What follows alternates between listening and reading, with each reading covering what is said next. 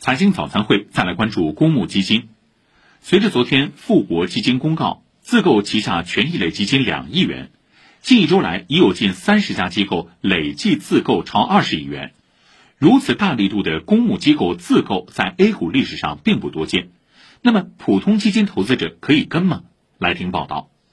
近期 A 股市场低位震荡。公募基金净值也出现较大幅度回撤，在基安金信基金评价中心副主任黄一池看来，在目前股市点位自购，说明公募基金对后市较为乐观。公募基金进行这种真金白银的自购呢，一方面呢肯定是看好未来的市场，那另一方面呢也是与投资者进行一种风险共担啊。但是总体来说，自购的金额相对总体市场的这个大的体量来说还是比较有限的，所以说更多了还是一种信号和信心的这种意义。据直信投资研究院财富管理研究员陆一桥对今年以来的公募机构自购统计分析，基金自购普遍以购入权益类基金为主，尤其在近期自购力度加大，对股市而言是个好消息。在全部的自购基金当中，混合型基金、股票型基金还有 FOF 基金的自购规模是占总规模的百分之七十二。历史上类似单月自购基金金额在五亿元左右的情况呢，大概是有二十余次。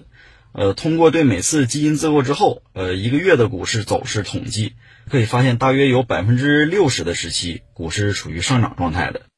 不过，陆一桥提醒，公募基金自购的动机比较复杂，有的是为了提振持有人信心，有的是为了新发基金冲规模，有的是为了保住老基金的清盘线。所以，基金投资者可以适当参考公募基金自购，但不能盲目跟进。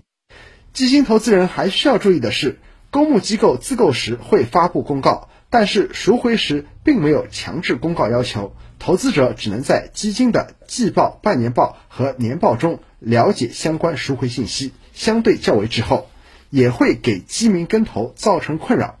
但是在当下，前海开源基金首席经济学家杨德龙认为，基民不必过于担心这一问题，可以做基金配置的中长线布局。基金公司资管宣布自购，用真金白银的投入表明了态度，所以建议大家要保持信心和耐心，逢低布局一些被错杀的优质龙头基金。以上由记者于成章报道。